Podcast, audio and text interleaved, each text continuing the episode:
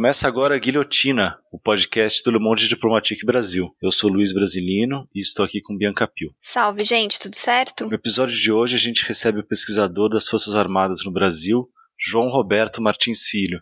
Oi, João, tudo bom? Tudo bom. João, bem-vindo ao Guilhotina, episódio 132. Professor titular da Universidade Federal de São Carlos, João criou o Arquivo de Política Militar Ana Lagoa. Ele é autor do livro O Palácio e a Caserna, 1964-1969, que foi publicado pela editora Alameda. Ocupou cátedras no King's College, em Londres, e na Universidade de Leiden. João é organizador do livro Os Militares e a Crise Brasileira, que foi publicado recentemente também pela editora Alameda, e é sobre essa obra que a gente vai conversar hoje. O livro reúne um conjunto de textos que procuram entender as raízes, o significado e as perspectivas da participação castrense na crise brasileira. Os autores, originários da ciência política, da história, da antropologia, da sociologia e da filosofia, bem como do jornalismo e da própria profissão militar, traçam um quadro que ajuda a entender o papel dos fardados no governo de Jair Bolsonaro.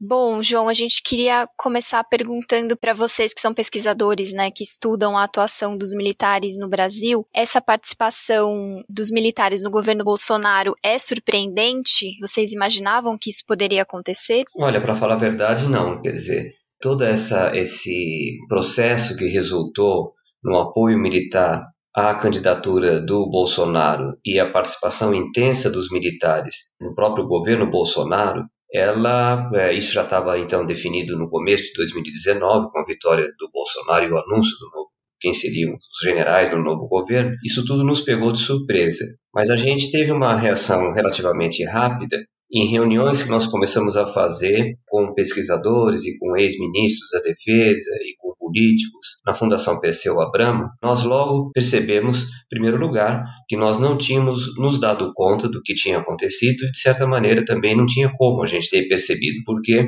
em parte, a culpa era nossa, nós tínhamos um quadro de análise que colocava os militares como adaptados aos quadros da democracia, em parte porque a ação militar foi disfarçada. Ela foi centralizada, foi organizada, mas ela foi muito bem dissimulada. Se ela foi dissimulada, é evidente que a gente tinha poucas condições de perceber. Mas em parte a culpa foi nossa também, porque o nosso esquema de análise trabalhava com a ideia dos militares como parte do processo democrático e passava longe para a gente a possibilidade deles terem uma ação tão organizada para voltar à política, mas principalmente voltar à política com um personagem tão assim polêmico, tão complicado quanto era o Bolsonaro, que eles conheciam perfeitamente a biografia dele. Ele tinha um histórico de rebeldia dentro do exército. Então, para a gente foi uma surpresa. João, aí para entender melhor essa tua resposta, nesse sentido, assim, o que, é que vocês achavam que era a relação dos militares com a democracia nessa adesão e o que, é que mudou aí na leitura de vocês? Bom, antes de qualquer coisa, quer dizer, nós sabíamos que havia autonomia militar, nós sabíamos que havia crises e tensões. Há pouco tempo atrás, quando Lula fez aquele discurso depois que os processos foram anulados, ele disse que nunca teve problema com os militares nos governos dele, mas eu mesmo escrevi um artigo chamado Tensões Militares no Governo Lula, onde eu analiso os oito anos de governo e mostro quantas tensões houve. Para começar, só citar uma.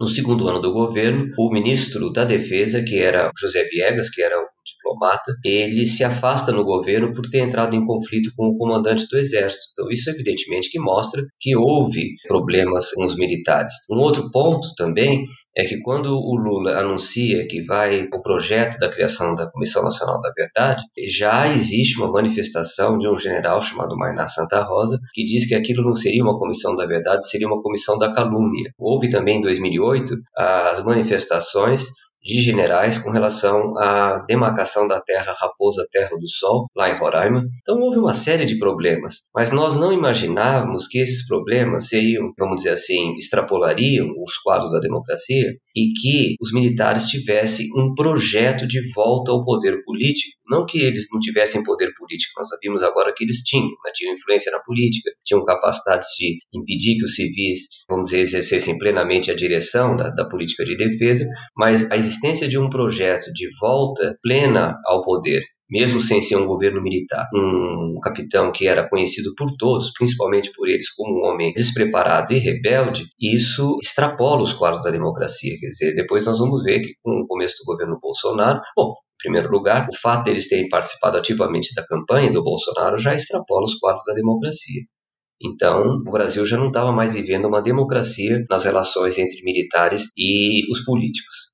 João, e por que, que você acha que isso aconteceu? Assim, acho que a gente vai, na verdade, esse vai ser meio que o tema da entrevista como um todo, mas se puder pincelar assim, quais são os elementos principais, né, que levaram essa adesão dos militares ao bolsonarismo? Olha, a gente hoje, quando distância que nós tivemos, o imenso esforço que nós fizemos para entender rapidamente o que estava acontecendo, basta dizer que a primeira entrevista que eu dei sobre esse tema foi em junho de 2019 para o jornal Intercept, daí para frente nunca mais parou, né? A gente teve que acompanhar cotidianamente, ler tudo que está saindo, refletir, discutir entre a gente e assim por diante. Mas hoje em dia, com a visão que nós temos desse processo, eu poderia dizer que, do ponto de vista mais amplo, os militares nunca aceitaram completamente a autoridade civil. Eu acho que sempre houve um grau de autonomia que não era compatível com é, a democracia.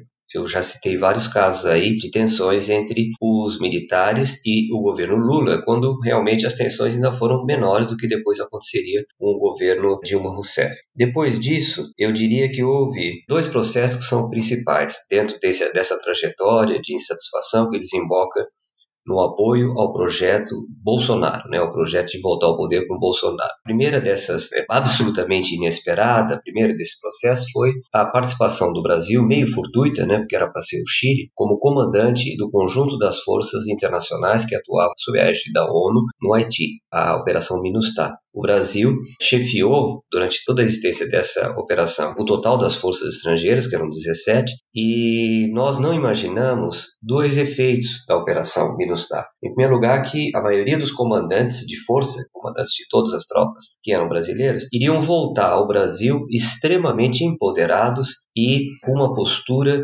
de realmente arrogante com relação aos temas do país em geral e a capacidade que eles tinham de resolver esses temas. Esse foi um efeito. O segundo efeito que nós não imaginamos da operação no Haiti foi que eles iam aproveitar a experiência de imposição da ordem que eles tinham tido lá na América Central para dizer que eles estavam preparados então para efetuar garantias do mesmo teor no Rio de Janeiro. Essa mistura entre uma operação estrangeira sob égide da ONU, plenamente compatível com o regime democrático, com um uma fortalecimento da noção de que eles tinham capacidade de agir internamente, isso foi, foi inesperado. E há aí uma operação de dissimulação, que outro dia mesmo foi repetida pelo William Vac. William Vac disse num, num artigo o seguinte, que os militares detestam operações de garantia da lei da ordem. Isso não é verdade, esse é o discurso dos militares.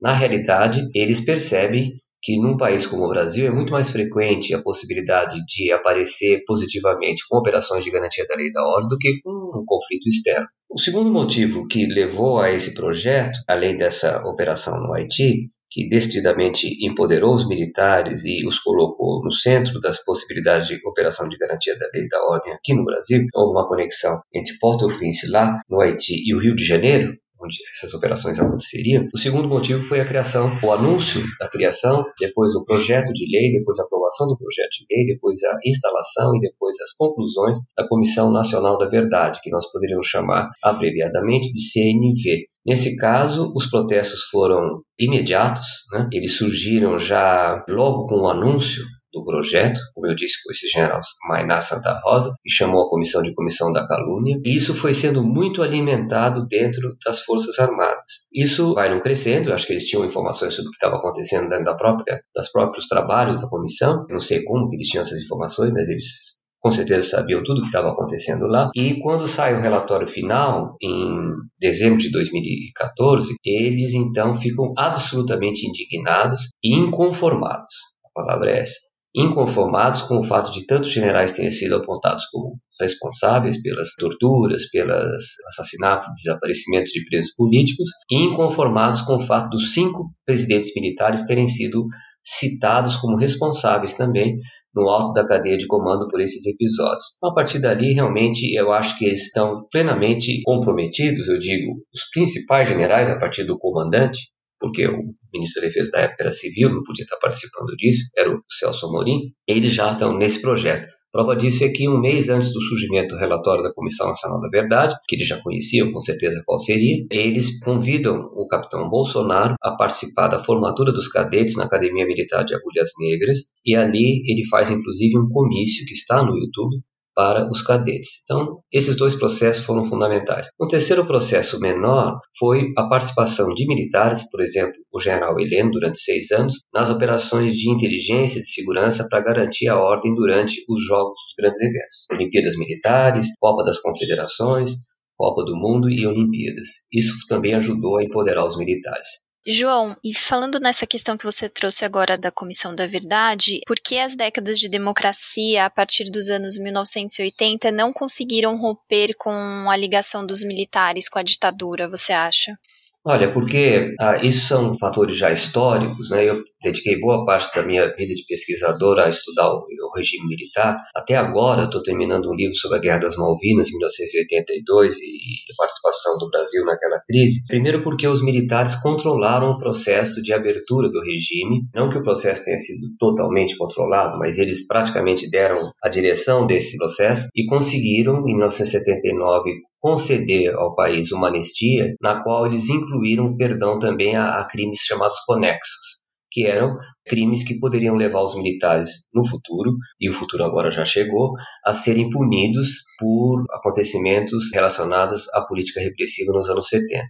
Bom, inclusive eu falo o futuro chegou porque nós temos tido recentemente, isso é uma espécie de, vamos dizer, um paradoxo, porque dentro do governo Bolsonaro, nós temos tido várias decisões da justiça favoráveis à punição de agentes. Em meados de agosto, por exemplo, surgiu uma sentença contra o Major Curió. Mas o fato é que, com o, os militares no controle do processo de abertura e no processo de transição para um regime civil, o Brasil não conseguiu enfrentar como seus vizinhos conseguiram, até porque também nesses vizinhos a coisa tinha sido muito mais brutal por incrível que pareça, na Argentina, no Uruguai e no Chile, o Brasil não conseguiu criar uma consciência. Isso é fundamental, porque isso não, não, não exigiria medidas como, por exemplo, o julgamento, a punição e a prisão de militares. Era criar uma consciência de que a ditadura é um mal e que a ditadura é um mal porque a ditadura é capaz de torturar, é capaz de censurar, é capaz de impedir a livre manifestação política, a livre organização política. A ditadura é capaz de desaparecer com pessoas, é capaz de agir com extrema brutalidade e o homem vive mal sob uma ditadura. Isso tinha que ter sido ensinado no ensino secundário, como a Alemanha fez com relação ao nazismo. Tinha que ter havido uma decisão nacional que, por mais que isso contrariasse os militares, os brasileiros teriam que ter tido uma educação sobre os mares de uma ditadura. Então isso foi sendo levado, ninguém sabia bem o que estava acontecendo, por incrível que pareça agora no governo Bolsonaro, é que muitos daqueles episódios estão sendo debatidos em público, como agora, por exemplo. Então isso criou uma espécie de transição falha, como disse o professor Francisco Carlos Teixeira, uma transição incompleta. Nós nunca enfrentamos o passado. E os militares se sentem à vontade, nesse quadro de falta de enfrentamento do passado, os militares se sentem à vontade para elogiar a ditadura, para dizer que ela não foi uma ditadura, para dizer que não houve um golpe de Estado e para pegar casos extremos como o de um torturador, Carlos Brigante Ustra, e dizer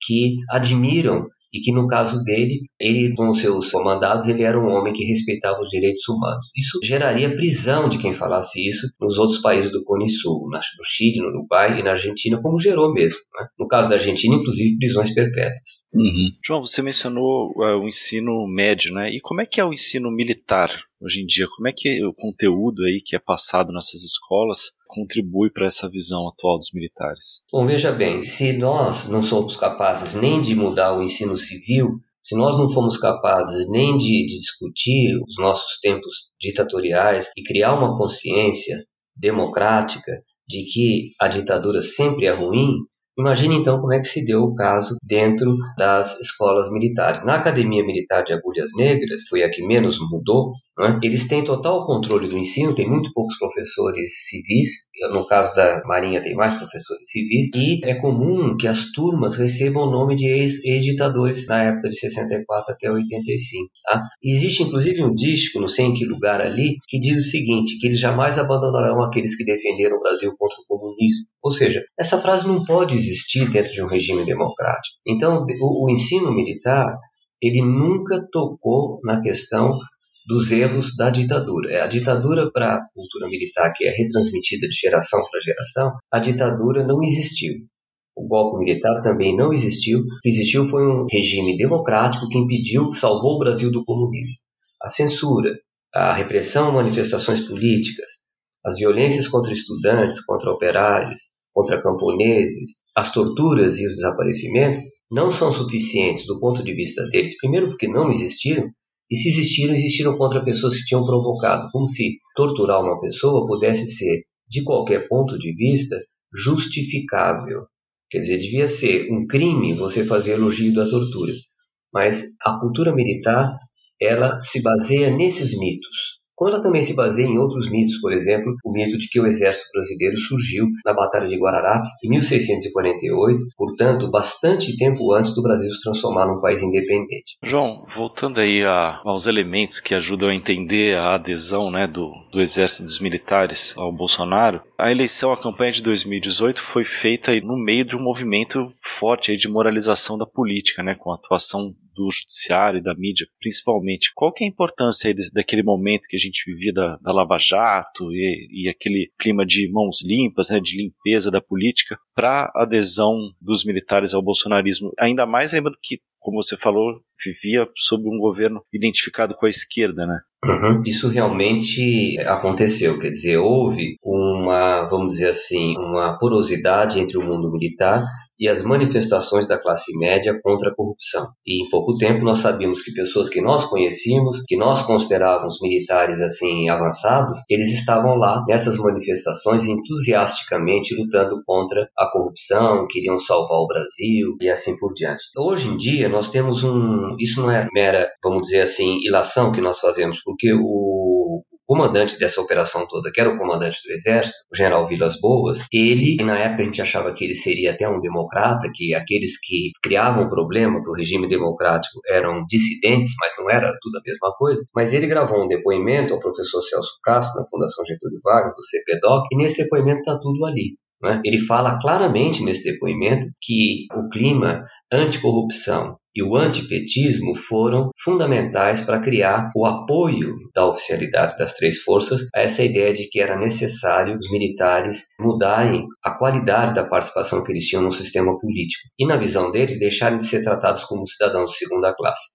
Eu não entendo, porque cidadão de segunda classe, por quê? Porque você é profissional e porque você cuida da defesa nacional. Então, nós estamos pagando o preço por não ter acertado as contas com, com o passado. E a cereja no bolo foi justamente esse profundo sentimento de moralismo, como se fosse possível mudar completamente o Brasil. E hoje em dia nós temos aí, por exemplo, o Centrão sendo a espinha dorsal do governo Bolsonaro. Todas as pessoas que elegeram o Bolsonaro achando que estavam acabando com a corrupção no Brasil, hoje em dia dizem o quê sobre essa participação do Centrão como esteio do governo Bolsonaro?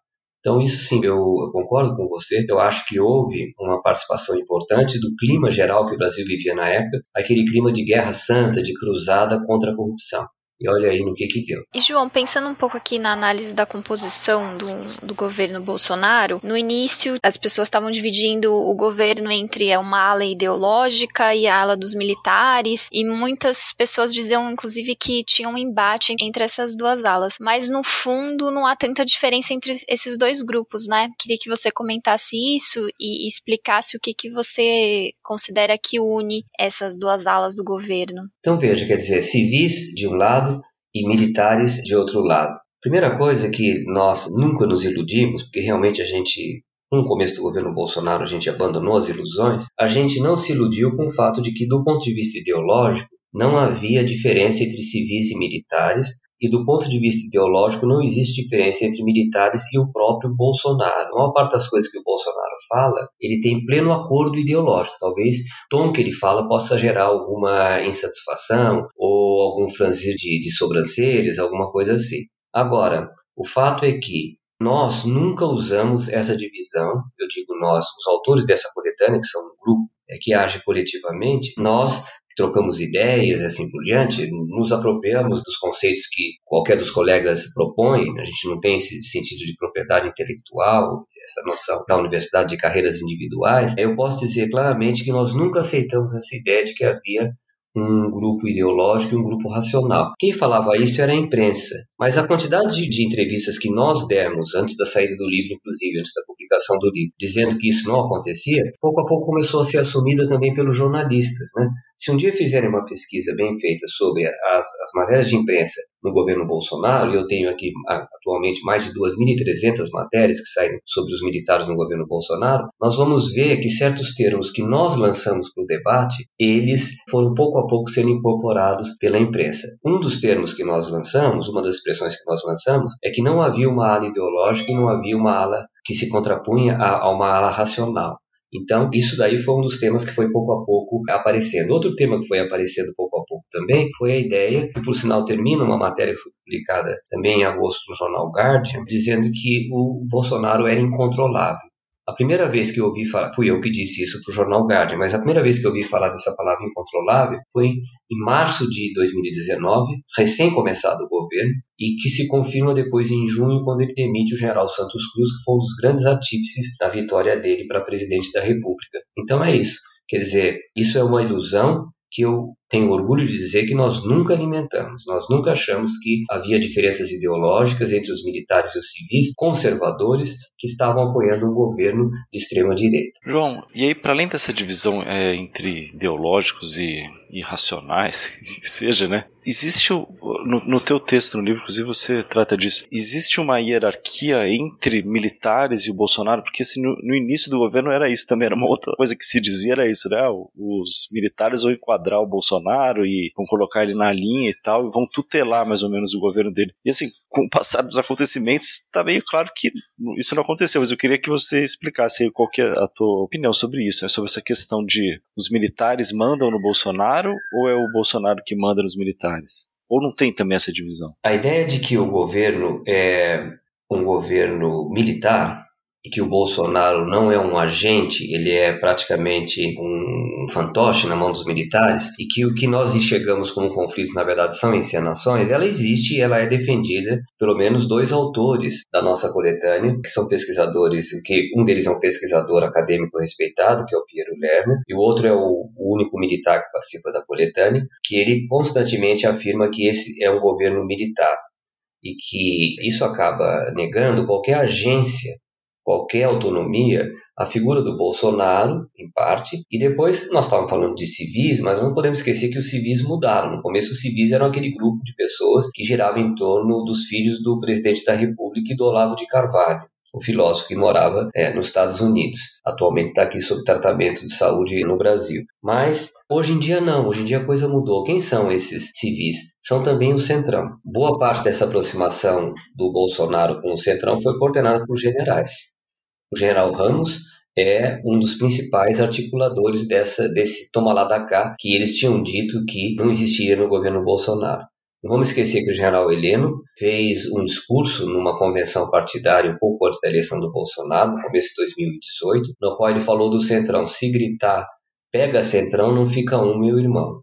Então, hoje em dia estão aí. Tem fotografias do Heleno confraternizando com o chefe do Centrão, que é o deputado Nogueira, não é? Ciro Nogueira. João, é, e com relação ao programa dos militares, que é outra ideia que se tinha, a gente, né, que tá, não acompanha direito, que não acompanha de perto a área como vocês, era de que os militares eles tinham um nacionalismo, né, aquela visão um pouco da ditadura. Essa visão permanece? Como é que ela se molda ao ultraliberalismo do Paulo Guedes, uhum. né, a aderência que o Bolsonaro teve em relação ao, ao governo Trump, né, com alguns momentos vergonhosos né, de submissão?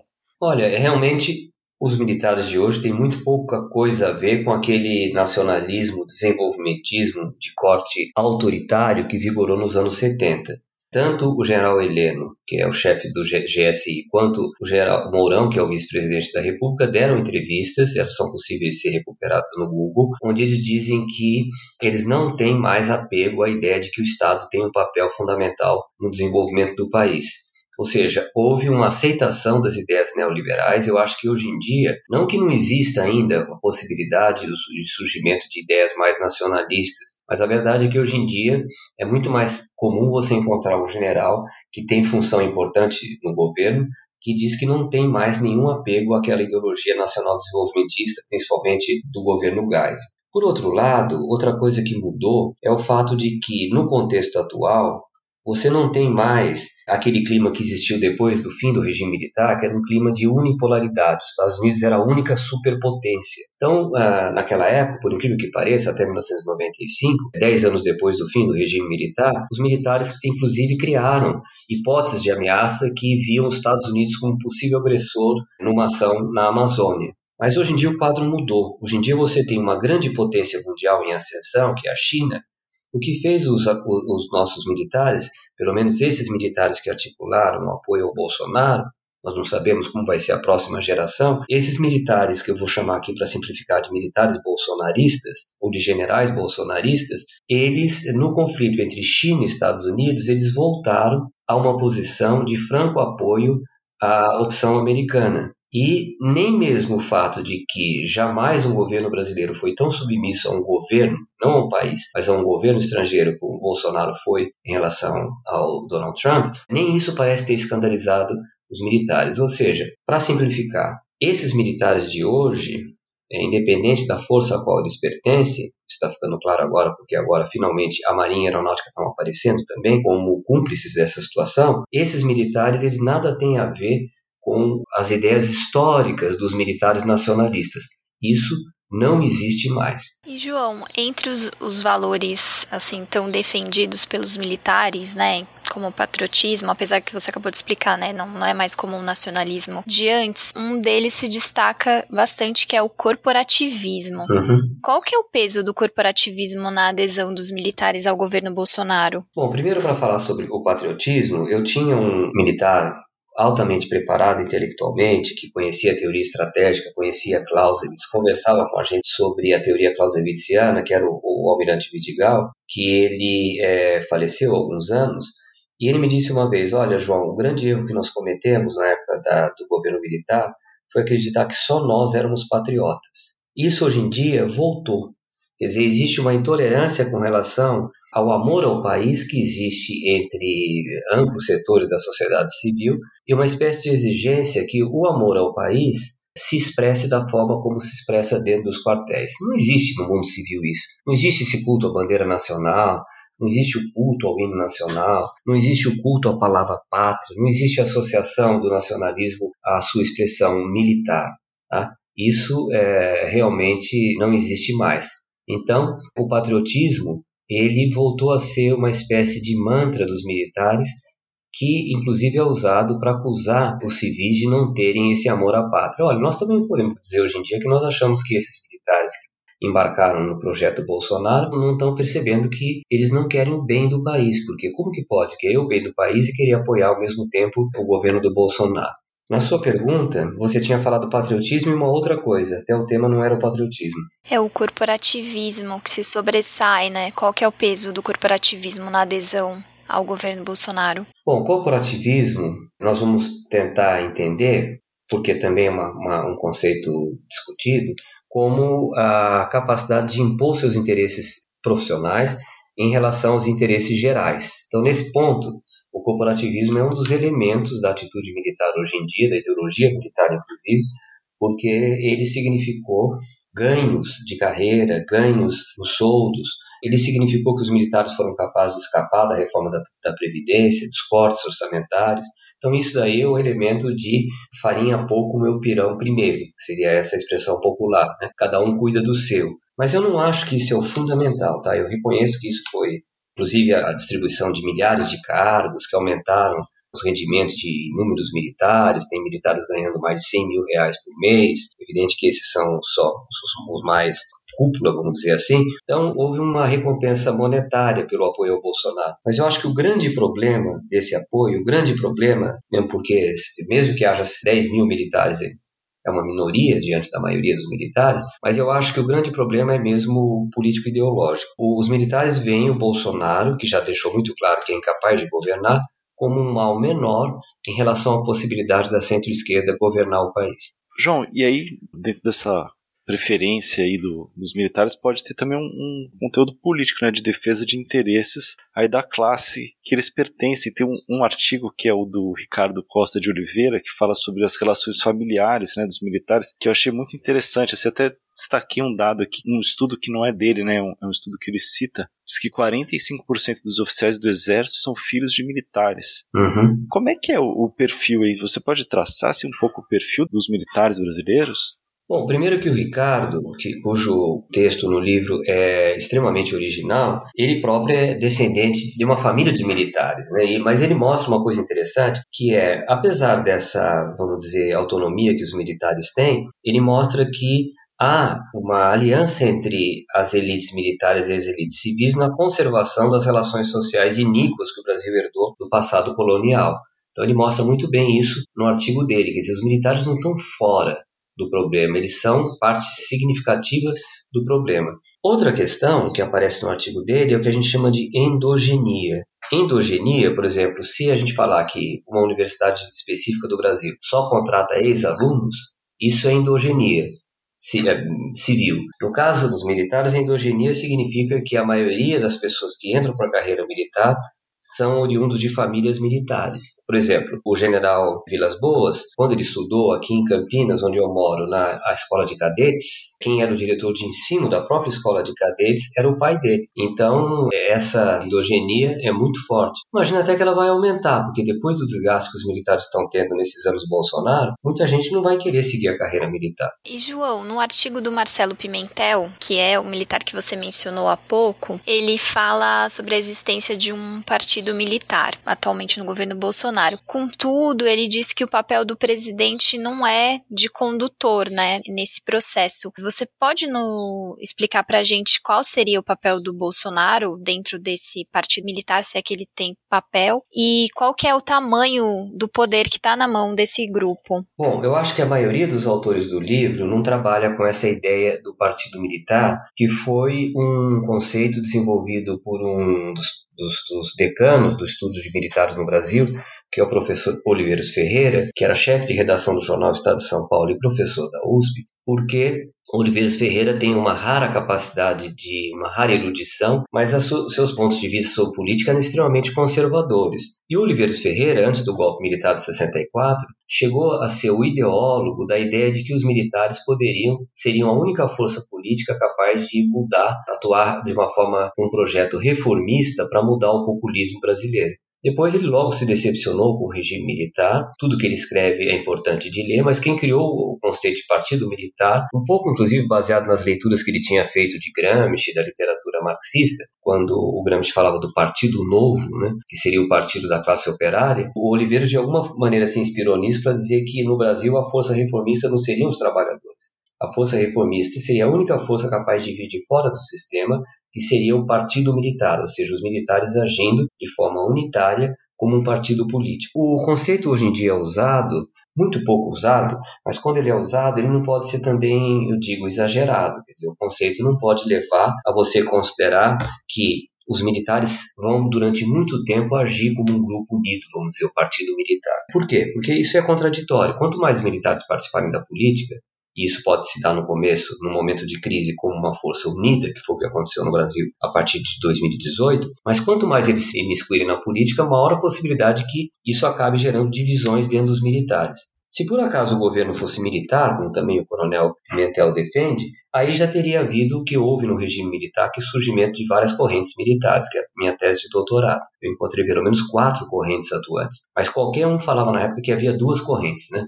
Ou seja, os castelistas, que seriam mais moderados, e a linha dura, que seria é, mais radical. Portanto, se houvesse um regime militar, a política já teria entrado completamente nos quartéis. Tá? E eu não acredito que haja um governo militar, e nem eu levo ao extremo essa ideia de partido militar. Porque a ideia de partido militar, do jeito que ela está sendo usada, ela recusa qualquer tipo de agência a atores civis. Eles não têm nenhuma importância. Ora, eu acho que eles têm importância. Eu vou citar três atores civis o presidente da República, que ele, pelo próprio cargo ele tem poder, a tendência neofascista que existe abrigada no governo, alguns já foram demitidos, mas eles estão aí, e agora a força política conservadora que está presente em todos os governos, amorfa, vamos dizer assim, que é o centrão. Então, como é que nós podemos observar a cena política brasileira ignorando o, o, papel do Bolsonaro, o papel desses grupos neofascistas, inclusive se expressaram meados de agosto por aquela convocação para uma manifestação no 7 de setembro pelo cantor sertanejo Sérgio Reis, ou ignorar a força da política tradicional do governo Bolsonaro. É impossível. Você vai analisar os militares em tensão com esses outros grupos. São todos eles sustentáculos do governo mas eles têm tensão interna. A, a, realidade é muito mais complexa, é impossível de prever. Portanto, se o conceito de partido militar aplana completamente o cenário político, eu acho que ele deve ser descartado. Esse atual ciclo, bom, se você discordar, você fica à vontade, mas esse atual ciclo de intervenção militar na política brasileira, a meu ver, foi inaugurado assim de forma, pelo menos mais mais estrondosa por aquele tweet do general Vilas Boas, né, que foi que você já mencionou duas vezes, ameaçando o STF na véspera do julgamento que podia levar à prisão do Lula em 2018, né. Vocês analisam isso no livro, mas assim, qual que é a questão da, da participação dos militares nas redes sociais? O que que isso interfere ali na, na atuação deles? Bom, isso o grande especialista nisso é o jornalista Marcelo Godoy, que por sinal em meados de agosto publicou um excelente artigo trazendo à discussão um texto do Jean-Paul Sartre, o filósofo francês, onde é chamado o que é um colaborador. E ele faz uma acusação seríssima as pessoas que são cúmplices do governo Bolsonaro, dizendo que existe nessa cumplicidade uma culpa, uma responsabilidade pelo que está acontecendo com o Brasil. As pessoas fazem as mais diferentes é, raciocínios para mostrar que é inevitável apoiar o Bolsonaro. Então, ao trazer essa questão, ele traz essa questão do debate ético. Mas o Marcelo Godoy também é uma pessoa que colabora na coletânea com um artigo sobre a participação dos militares nas redes sociais. Então ele acompanha meticulosamente contas de pessoas que, vamos dizer assim, seguem o general Vilas Boas até hoje, e ele mostra como, é, em grande parte, a militância pró-Bolsonaro e a defesa do Bolsonaro até hoje é feita pela livre participação dos militares, que embora exista já uma norma desde 2019 dizendo que os militares não podem nas redes sociais ter comportamentos que a norma militar impede que eles tenham na vida real, mas apesar disso os militares continuam muito ativos. Vou dar um exemplo. O comandante da Marinha, nós nunca tínhamos ouvido falar do nome dele, Garnier, esse comandante da Marinha, ele outro dia publicou um, agora no, no, mês de julho, publicou um post comentando na página da deputada Bia Kicis, dizendo que ele tinha votado nela e que ele não tinha se arrependido do seu voto. Ora, isso é participação política que é vedada aos militares. Né? Sem dizer que ele escolheu muito mal do meu ponto de vista. Né? Agora, ele leva uma vantagem sobre isso, do meu modo que ele levou agora com essa parada catastrófica que foi feita é, no começo de agosto. A vantagem dele é que ele chama a atenção do Bolsonaro e dos seus filhos como um bolsonarista leal. Isso daí gera o fato de que hoje em dia ele é o comandante da Marinha e aparentemente não pretende largar esse osso de forma nenhuma. Né? Quando alguém disse que ele devia ter entregado o cargo em vez de fazer aquela exibição de carros de combate obsoletos, depois é que se revelou que ele mesmo talvez tenha proposto isso para o Bolsonaro, sempre com a ideia de que isso fortalece a, o prestígio dele pessoal junto ao, ao Bolsonaro. E João, a gente queria perguntar para você também sobre um grupo de militares da reserva de Minas Gerais que publicava o jornal Inconfidência, publicou entre 1998 e 2014, que é um grupo de extrema direita, mas a gente queria entender qual que foi o papel desse grupo para a ascensão do bolsonarismo no Brasil. Tá no artigo do Maldi é, Shiryu, né? Uhum. É, é, é uma mulher, a Maud Shiryu, ela é uma pesquisadora francesa que fala português perfeitamente, conhece muito bem, acompanha há anos a história do Brasil, o processo político brasileiro. Tem colaborado muito para esclarecer os jornalistas europeus sobre o papel dos militares hoje em dia no Brasil, que eles veem pouco isso, está mudando agora. E ela, o tema dela é que existe uma nebulosa, vamos dizer assim, de grupos de direita e ela analisa um deles, que é o grupo Inconfidência, mostrando então que aquele, aquele fenômeno que nós achávamos que era completamente minoritário sem importância, de alguns fanáticos à margem do mundo militar, se revelou hoje em dia como um dos afluentes que gerou o fenômeno Bolsonaro. Ela reconhece que esse grupo ele era minoritário, mas ao mesmo tempo ela chama atenção para o fato de que as ideias que hoje em dia dominam o governo brasileiro já existiam uh, nas publicações desse grupo, e esse grupo tinha uma porosidade e muito forte com relação aos conservadores civis. Então, eles atuavam juntos há muitos anos e nós dávamos pouco importância. O professor Eduardo Heleno, que escreve um dos, dos capítulos também, ele fez a tese dele de doutorado sobre os grupos militares da reserva, inclusive explorando muito essa questão das redes sociais. Os dois trabalham com o mesmo tema. João, agora falando de uma questão um pouquinho mais conjuntural, mas projetando aí para o futuro, é, você falou, lembrou aí do desfile militar que tivemos em Brasília no dia 9 de agosto, né, que foi aquele evento lá que você falou aquele desfile de uhum. veículos obsoletos para entregar o convite para o presidente participar da Operação Formosa. O que que você acha que esse período aí deve deixar marcado aí na imagem dos militares no Brasil? Ou será muito cedo para falar isso também? Não, não é cedo. Eu acho que houve e está ocorrendo ainda um, um processo de desprestígio muito grande, de, vamos dizer assim, crise da imagem dos militares junto à sociedade, como resultado direto, por um lado, da participação no governo Bolsonaro, apoio ao Bolsonaro, por outro lado, da forma peculiar que, que o Bolsonaro tem de se relacionar publicamente com os militares, que é uma forma em que ele expõe muitos militares ao ridículo. E ele faz os militares passarem vexames inimagináveis. Eles jamais aceitariam passar um vexame desse num governo de centro-esquerda. Então, acho que está havendo, existem já pesquisas que mostram isso, está havendo uma imensa erosão da imagem que os militares têm na sociedade. E João, você acredita na possibilidade dos militares acompanharem Bolsonaro numa aventura golpista? Existem focos de resistência dentro das Forças Armadas? O fato é que nós não sabemos, tá? Nós ainda, o que me espanta mais hoje em dia é o fato de que até hoje não existe evidências, com mais de dois, dois anos e meio de governo, fortes de rejeição ao Bolsonaro dentro dos quartéis. Aparentemente, até essa altura, o Bolsonaro ainda é visto como um mal menor. Como um mal, mas um mal menor.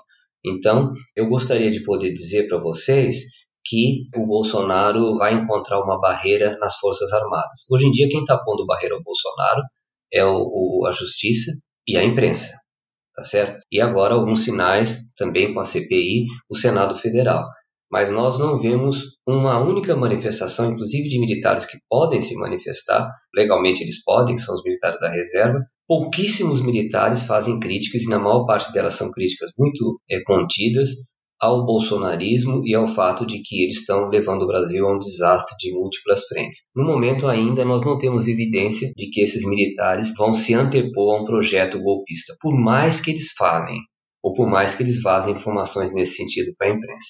Então, provavelmente eles aceitariam, né, embarcariam nessa numa ruptura institucional. Eu não sei dizer se provavelmente. Eu, eu, eu diria que ainda não está descartada essa possibilidade. Tá. João, como mudar essa visão dos militares? Como mudar essa mentalidade agora? Tipo, porque, né, uma coisa é ter uma, uma visão autoritária, agora outra é aderir a, a uma ideologia como o olavismo, né, o bolsonarismo, uma coisa é, extremista, né, com muitos traços fascistas. Você enxerga, vislumbra caminhos aí para um, um próximo período de normalização da atuação do, dos militares, ou então, aí talvez até numa segunda pergunta, de construção de umas forças armadas comprometidas com a democracia, totalmente diferente da atual? Olha, enquanto os militares tiverem o papel que eles têm hoje, a própria palavra democracia ela tem que ser usada com cuidado no Brasil. Não cabe na democracia esse tipo de participação que eles estão tendo. Agora, o futuro é uma coisa que nós podemos ter alguma esperança, mas no momento a gente está muito desiludido com relação a qualquer iniciativa que parta dos próprios militares. Eu acho que o que vai ter que haver é que um governo eleito, com a legitimidade do voto, comece a mostrar claramente que a sociedade não quer mais os militares na política. Uhum.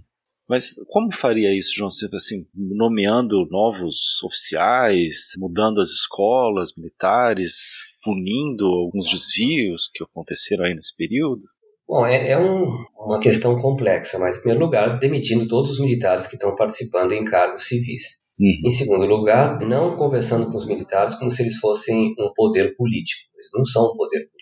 Então teria que haver um programa discreto, mais ou menos é, considerando relações de força, mas que deixasse claro que não é bem-vinda, que não é normal no Brasil a participação dos militares na política. Mas é lógico que vai se implicar isso em desmontar o esquema que o Bolsonaro montou. Né? É, tem uma montanha para escalar aí, né, Pois é, tem uma montanha. Tá legal, João. Bom, muitíssimo obrigado aí pela conversa, pela entrevista. Foi ótimo. Eu é que agradeço. Foi um prazer. É isso, né? Luiz, chegamos ao final de mais um episódio e só para lembrar para as pessoas assinarem o Le Monde Diplomatique a partir de R$ 9,90 por mês. É só você acessar diplomatique.org.br barra assine, tem todos os planos e condições explicadinhos lá. E quem quiser mandar sugestão, crítica, pode escrever para guilhotina.diplomatique.org.br. É isso. É isso. Até mais. Valeu, gente. Até mais.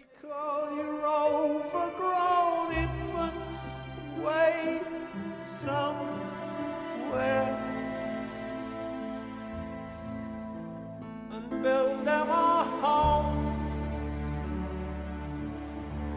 A little place of their own. The Fletcher Memorial, home for incurable tyrants and kings.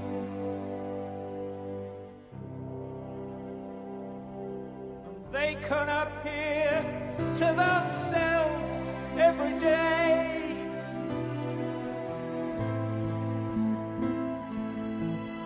on closed circuit TV to make sure they're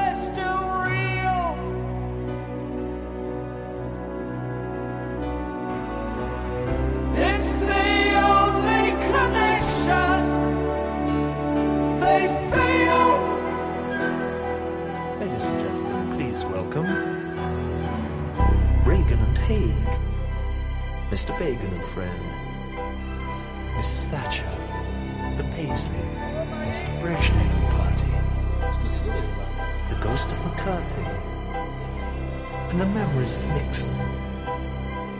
And now, adding color, a group of anonymous Latin American meatpacking glitterati.